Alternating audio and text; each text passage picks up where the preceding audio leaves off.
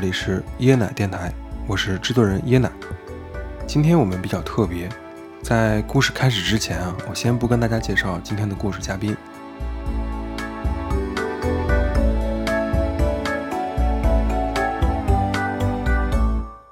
最近啊，在抖音直播的电商平台里，新东方在线旗下的东方甄选给直播行业造成了一个不小的冲击。外语带货、素颜、诙谐、高知、情怀、感人的故事、良心选品等等等等，可能各种标签加持的光环下，令东方甄选这个账号在直播带货的排行中几度包揽了第一名。当然，一致的期待和祝福带来的也都是意料之中的结果。与此相伴呢，自然是媒体铺天盖地的一个报道和采访。两周之前呢，也就是这款产品刚刚出圈的时候，那天中午我正在写着代码，突然手机一闪，是故事 FM 的 CEO 艾哲老师发来了一条消息，大概意思呢是希望我能帮助他联系到此时此刻正在新东方做主播的董宇辉老师。说到这里啊，我可能需要提一嘴，在去年夏天之前，我的东家。就是新东方，当然现在已经变成前东家了，因为双减的原因，很不幸啊，我所在的 K 十二业务部门首当其冲，它属于重灾区，几乎裁员殆尽。当时呢，我就有幸啊去故事 FM 录制了一期节目，大致呢是聊了聊双减政策的能量以及它对我个人的影响。其实呢，我也是他的第一批粉丝，多年以来呢一直一期不落的默默的收听着他的节目。最终没想到以这样的方式与艾哲老师本人相识了。我记得那天大概我们一起聊了有三四个小时吧。畅聊过后，也让我对他本人尊重感提升了一个维度。嗯，话题再说回来，截至目前我所能看到的市面上的媒体关于新东方转型直播带货的这个报道，基本上全都是正面的。对于主播董宇辉老师本人的报道，也都是一个积极正面，甚至是达到了一个封神的一个状态。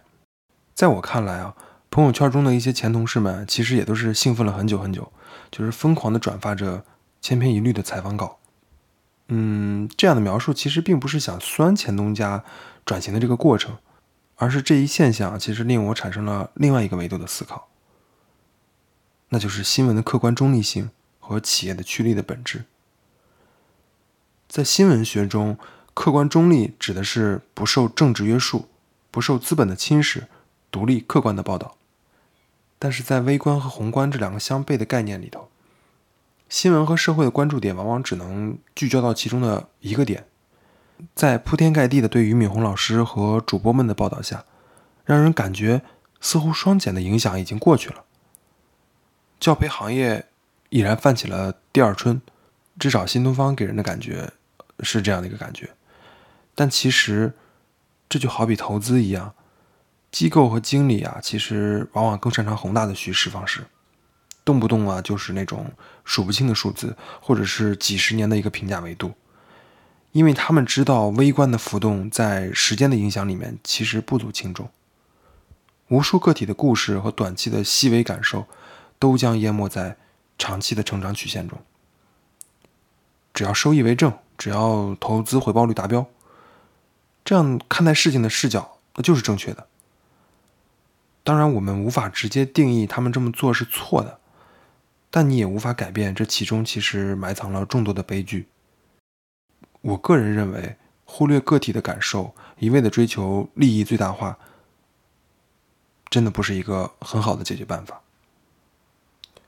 在正式故事讲述开始之前，也就是在上周，我的一个前同事，他跟我在午饭期间闲聊了两句。他说：“除了新东方在线的东方甄选这个直播业务还在招人以外，其他的部门仍然在不断的裁员。好巧不巧的是，就在那天下午，他就被裁了。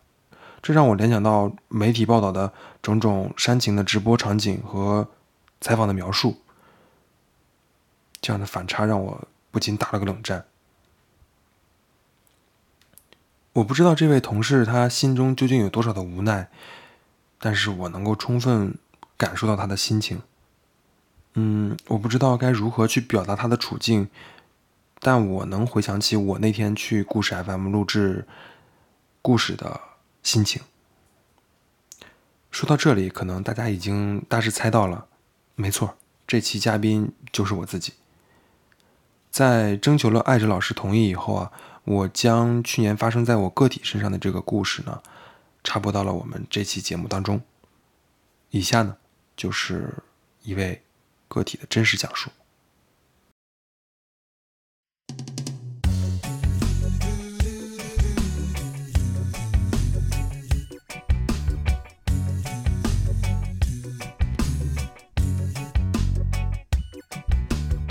你好，欢迎收听故事 FM，我是艾哲，一个收集故事的人。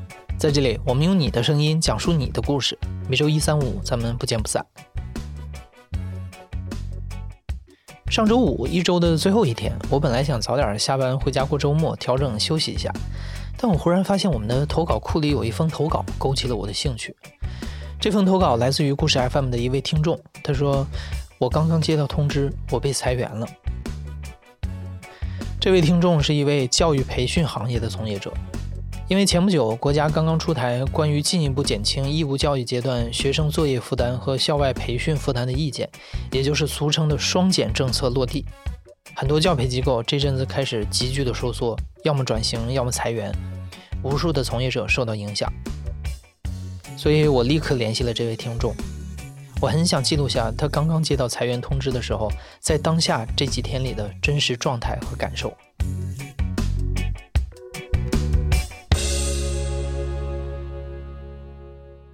我叫可乐，嗯，我在一家很大的教育机构工作，昨天刚收到了裁员通知，我是技术岗位，研发。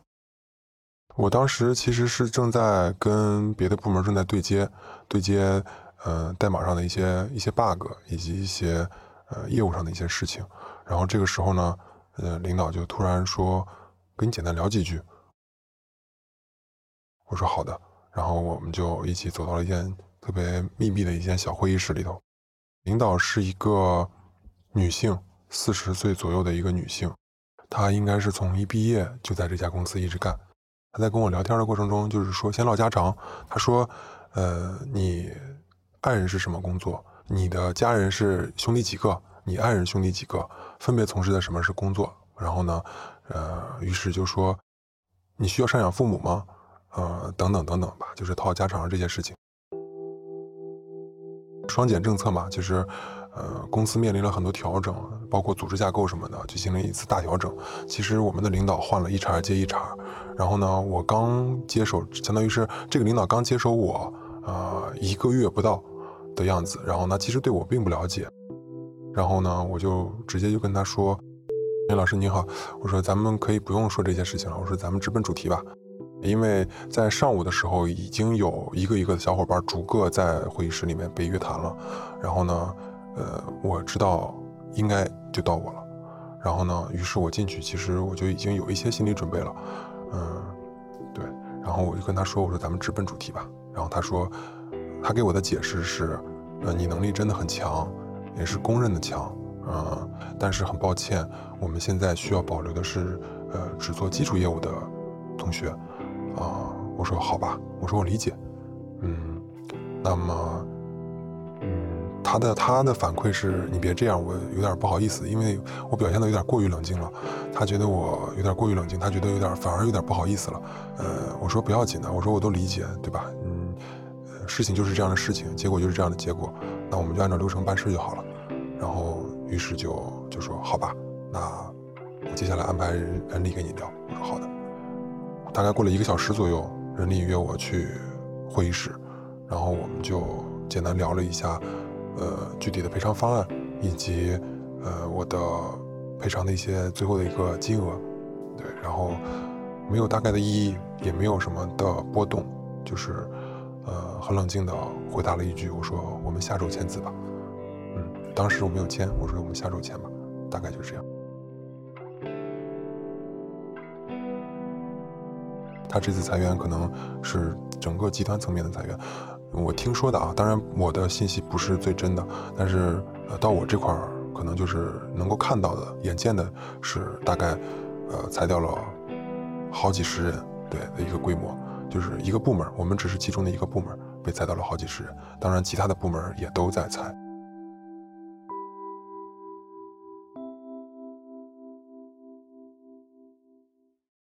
嗯，我是在二零年的时候进入教培行业的，准确的说就是在去年的八月份进入教培行业。因为，呃，我是在去年八月份的时候呢，跟原来公司可能是因为工作上的一些问题啊，就是有一些矛盾，然后后来主动提出了离职。因为也是朋友介绍，就是说现在教育行业这么的火，而而且不用加班，然后挣的也多，那既然这样的话，呃，不如来试一试吧。于是当时就就毫不犹豫的就进了教育行业了。我进去的时候应该算是极盛。我进去的时候，我印象中，呃，入职一个月之后，好像半鱼就完成了第一轮融资。其实，在入职这家公司之前，我也去半鱼面过试。然后呢，呃，包括好未来、学而思等等等等公司去都去有简单的介绍接接触过。对，然后当时都是大量的招人，大量的扩充这个呃写字楼等等等等的一些行为，你能看到。就是满地铁、满电梯全都是广告。我第一天来的时候，嗯，其实是第一次进入这样大的企业。这个企业其实还是很大的，话有大概呃好几万的员工。因为他这个员工其实并不是指北京的员工，是指全国各地所有的员工加起来会有这么多人。我当时去的时候是去的呃他的主楼，然后呢去办理的入职，嗯，很正规。然后呢，手续必须全部都齐全。然后呢，是每周，呃，定时，那就是定时去办理，集中办理入职。所以呢，很多小伙伴都是在一起去办理的。宣讲会啊，包括一些合同的介绍啊，包括你入职哪个部门啊，都会跟你讲的很细致。我觉得非常的正规。当时对我的感觉来而言，就是说，哇，终于进入了一家像样的互联网企业了。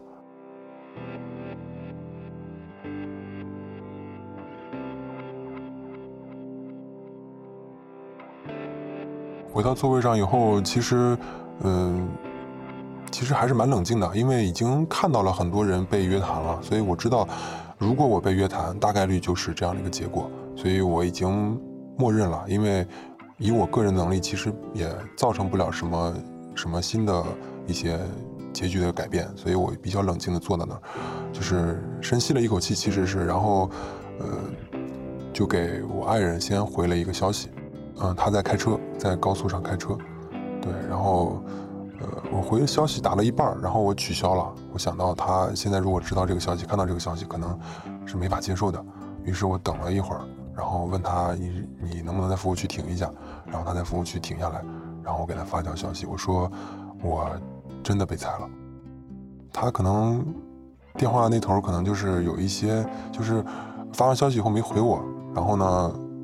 于是就打了个电话过去，然后他比较冷静，然后就说，呃，就说，那要不回家吧，就回老家，是一个小城市，其实并不是像这样的省会城市，嗯，对，工作机会非常的少，回去的话就只能是坐吃山空，或者说找一个靠关系、朋友关系介绍一个营生。我说我还是不想回去，想再看看机会，然后当时就是心情不太好，然后他说，他说我心情也不太好。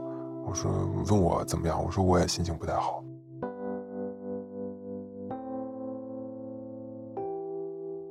我的爱人也是教育行业的从业者，他们工资都不高，都是呃一万上下。因为我们其实压力还是蛮大的，因为我们为了孩子学上学，因为我们不是北漂嘛，没有户口，嗯，车还是外地车，只能偷着开，就是会。就是在北京生活本其实本来是看着生活条件不错，但其实是很难的。另一方面的话，呃，房贷啊、房租啊，压力都是非常大的。每个月睁开两眼的生活成本，可能包括赡养老人、吃穿住行这些成本算进去，奔着小三四万块钱去了。所以，如果真的一旦失业了以后，赔偿金可能只够你坚持个一两个月或者两三个月这样的一个一个状态。自己其实，在技术领域上的积累啊，并不是特别的深，嗯，把自己的路子走走的相对窄了一些，结果到了现在，可能就会显得稍微有些被动了。换工作的时候，大家一提你是做技术的啊，你的工作很好找，但其实并不是，嗯，可选的很少，能被选的几率也很小，因为年龄在这放着。嗯，对于开发行业来说，三十岁、三十五岁就是两个坎儿。一般企业肯定需要一个三十岁的程序员，但他一定不需要一个三十岁的基层程序员、底层的程序员。所以我们在择业方面上面临着转型。如果你再去转新的技术方向，或者说是新的领域的话，那可能企业会综合考虑的成本和风险，你自己的接受能力，包括学习能力。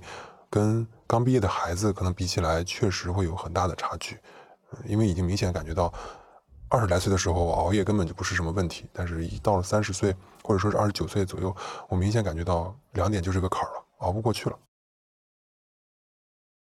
昨天的话，其实我是约了朋友，然后因为我爱人不在家，没回来，孩子也没回来，整个人是就是崩溃的。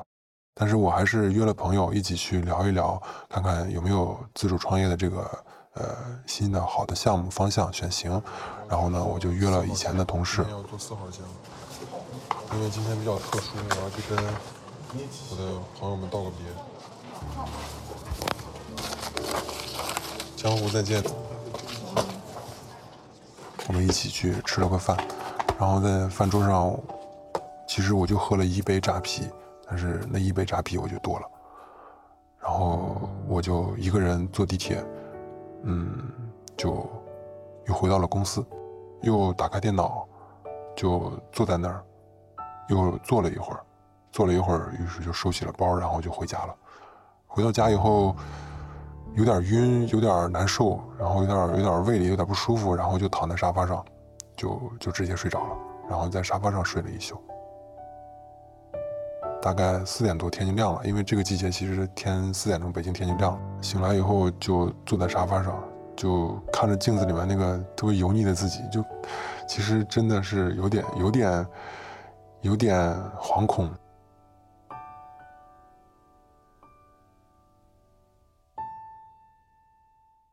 风声应该是准确的说，应该是在过年，应该是在过年那会儿就有一些传闻说。要对教育进行严打了，就是教培行业进行严打了，大概就是四五月份左右，那会儿就已经已经就是大家就开始有一些慌张了，然后呢，呃，公司就已经开始去考虑如何转型，如何去应对这些呃落地的政策。双减政策其实就是在最近一个月正式颁布的，我记得颁布的那一天是一个周六。然后呢，呃，在此之前，这个双减的具体政策的这个执行条例啊，一直被大家俗称为“靴子”，靴子一直没落地，这次终于落地了，就是在那一天周六，呃，靴子落地的那一天，我记得第一印象是我的朋友圈被刷屏了，然后全部都是，就是无论是同事还是呃邻居的家长啊什么的，大家都在发，同事们的反应几乎是。呃，一边倒的向向着企业，然后呢，但是呢，又不敢违背国家政策，所以呢，就是呃，很很很整齐的是同一条，我们支持国家政策，我们坚决要抵制什么什么。在面对这个双减政策的时候，大家其实有有说好的，有叫好的，但是也有不叫好的，不叫好的大部分都是相关从业者们。嗯，比如说培训老师们可能面临下岗，就类似于我们这些相关的技术人员可能也要面临着风险。当然，现在已经不是风险了，是事实。嗯，较好的当然是一些家长，我觉得一些比较开明的家长可能会对这种事情简直是痛的深入骨髓了，已经是恨得咬牙切齿。对，对这种政策应该是非常的支持的。对，因为我看到。很多，因为我我自己也作为一个父母，其实加入了好多的鸡娃的群，包括我以后孩子可能会去天津上学，我加入了好多天津的鸡娃群，他们大家都在探讨这个问题，没就是没日没夜的在探讨这个问题，聊的真的是热火朝天的。你能看到群里面有拍好叫座的，有争论的，有辩论的，有这种呃。很哲学的，有这种很傻瓜式的直拍掌的，对，就什么样的人的，就是简直就是，嗯，看到众生众生相，真的是这样子。加入金牙群作为一个家长，对，然后而且你刚才评价说，支持政策的人都是一些很开明的家长，但是你同时这个从业者是受到呃很很不好的一个呃影响，你个人是是怎么看？我个人其实是支持双减政策的，因为呃。孩子的成长，其实我的理解来说，应该是父母作为第一责任人去陪伴的，而不是我们把孩子交给了老师们去就不管了。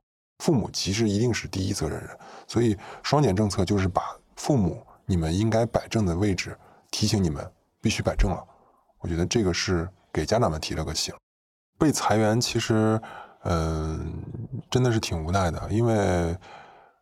呃，培训的乱象确实是这样的。因为如果你要是正经的去把培训作为一种真的像国家说的公益的事业，或者说是一种使命感、历史责任感去做的话，可能赚钱你一定不会亏的。但是你把它作为一种投资或者是投机的一种行为去做的话，那你必然会有今天这样的一个结果。我觉得这是一个历史的必然结果。当然无奈归无奈，但是嗯。该去该该面对的还是要面对。我来到这家公司以后，嗯，我发现公司存在很大的问题。每一个中层管理者其实都有很强的呃地盘意识，嗯，他并不是为了做事情，而是为了圈人、保人，嗯，去扩充业务，然后呢把摊子铺大。这样的话，可能没人动得了我。就是这样的情况，其实在这个公司是比比皆是。所以我觉得这一次离职，嗯，我觉得一点都不遗憾。我觉得我看到了大企业内部丑陋的一面。就在上周，开了一个会，然后呢，呃，这个会呢，相当于是个管理层的会，然后呢，有一段视频，相当于把这个视频的链接发给我们了。然后这段视频链接里面，领导就会说：现阶段我们一定不要顶风作案。现阶段我们一定要。规避学科教育，现阶段我们一定不要挑战国家底线，但都会有一个关键词，就是现阶段或者是现在。所以呢，嗯，我不相信教培机构，因为他们毕竟是资本驱动的，我对资本没有任何信任感。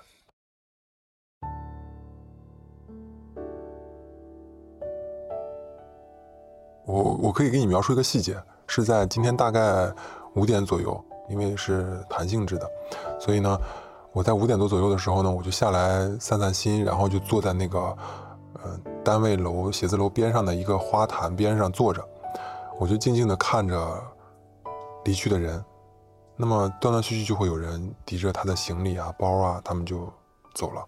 有的老师呢，其实是兴高采烈的，有的呢是。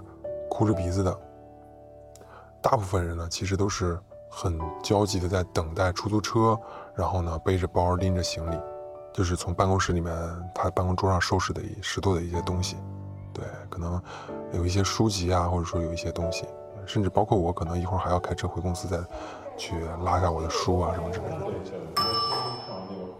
对，看你们东西好多呀。我的东西比较多。他们走了。我认识了，语文组的老师。嗯。对啊，我们项目有做。走了。江湖再见。江湖再见。今天其实就是我写了，今天应该说是在最后一个日报。然后呢，我这个人有个习惯，就是自己给自己写日报。所以今天早上去了公司以后，在地铁上我就把今天可能要做的事情。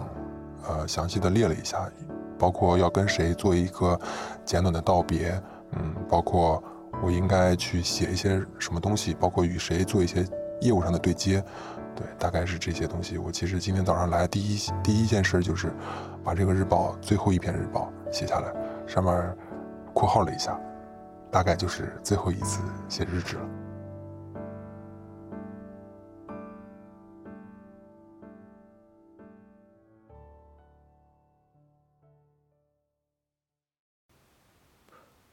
故事虽然播完了，嗯，我其实也已经从双减的糟糕的处境中抽身出来了，但是无数种剧本的故事其实依旧在上演。我不是教书人，但我也读过书。书读的多了，也许会出口成章，也许会滔滔不绝地表达出各种观点，也许会信手拈来的去引经据典。相比较通过纯运气的方式去改变命运，毫无疑问，这样的优势更集中体现在对机会的收纳和把控上，体现在对社会资源的一个利用上。在手机面前，你的情绪、你的文字、你的金钱，都将最终变成舆论，变为流量。变成企业的效益，对于企业来说，这样的用户体验真的很棒，很新。董宇辉老师的成功啊，无疑也让被迫游走在各行各业的教书人们其实看到了希望。读书确实不是没有用处的，但如果读书人的天花板最终只能沦为营销的手段、流量的卡口，又何尝不是一种悲哀呢？节目中其实我也说到了。双减其实没有错，但渴望知识改变命运的孩子们，他们又错在哪儿？于老和新东方的华丽转身其实是值得大家夸赞的，可是谁又该为这些糟糕的教育环境来买单呢？说到这里啊，不禁让我想起来，未来汽车的老板李斌在采访时说过的一句话：公司的行为大致可以分为两类。一类是让消费者为美好的用户体验持续买单，另一类呢，就是让高效率为公司持续的赚钱。董宇辉其实他并不能代表所有老师的未来，俞敏洪老师他也代表不了所有的资本动向。等到上新东方的课、买新东方的货这种情怀热度散尽之后，也许会有更多的人意识到。值得我们思考的事情其实还有很多。我特别喜欢一档播客，叫做《有知有行》。在这里，我借主播梦妍曾经说过的一段话，来给那些还未找到人生方向的前同事们，以及仍然身处教培行业的小伙伴们，带来一些祝福。他是这么说的：当我们告别一个地方的时候。一定要决绝，远方依旧笼罩在迷雾中。我们仍然有恐惧和害怕，但只要你步入其中，就会云开雾散。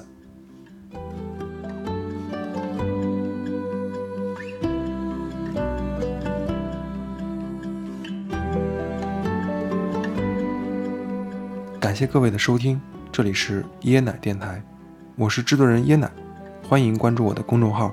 Lucky Jasmine，或者添加我的微信“椰奶电台”的拼音全拼。欢迎你的投稿和留言，我是椰奶，我在等你，我们下期见。